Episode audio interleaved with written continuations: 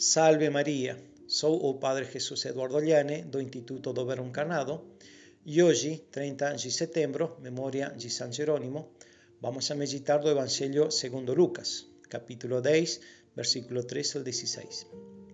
Jesus havia passado muitas vezes pelas ruas e praças das cidades que cercam o lago de Genezaré, e os milagres e bênçãos que derramou sobre seus habitantes foram incontáveis mas no se converteran, no souberan acolher o Mesías, de que tanto hubieran falar na sinagoga.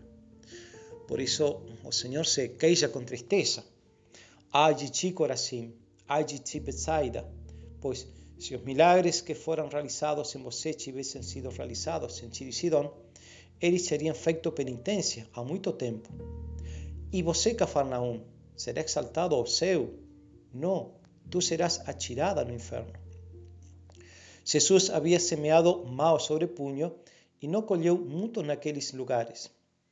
Os sinais se multiplicaram um após o outro, mas seus habitantes não fizeram penitência.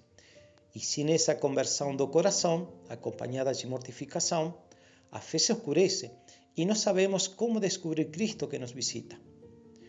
Tiro e Sidón tiveram menos responsabilidade porque receberam menos graças.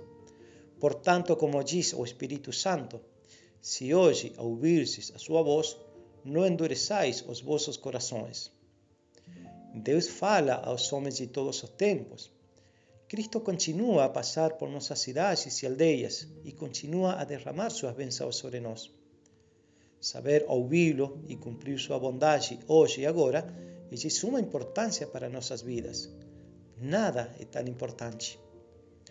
A cada momento é necessário escutar com prontidão e mansedão os apelos que Cristo faz ao coração de cada um, porque, como fala São Gregório Nacianceno, não é da bondade de Deus que se deve ao fato de que a fé não nasce em todos os homens, mas antes a disposição insuficiente de quem recebe a pregação da palavra. Esta resistência à graça é muitas vezes chamada de dureza de coração na Sagrada Escritura. O homem muitas vezes alega dificuldades intelectuais ou teóricas para se converter ou dar um passo à frente em sua fé.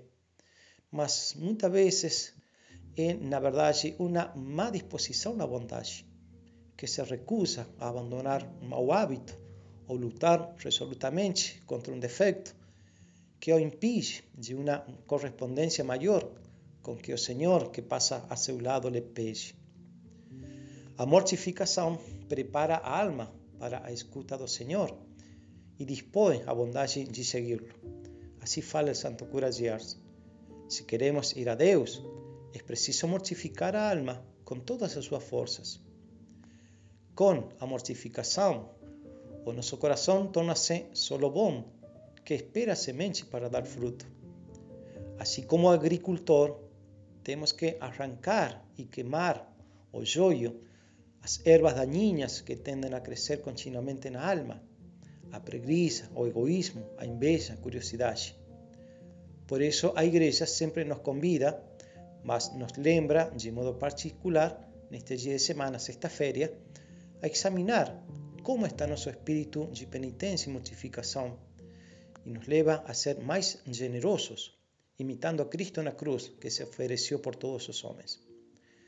Peçamos a nossa Mãe Santíssima que nos obtenha de Deus a graça de saber ouvir a voz do Senhor que passa diariamente a nosso lado. Peçamos também o espírito de penitência, tristeza e dor pelos nossos pecados e aversão a cada um deles. Que assim seja.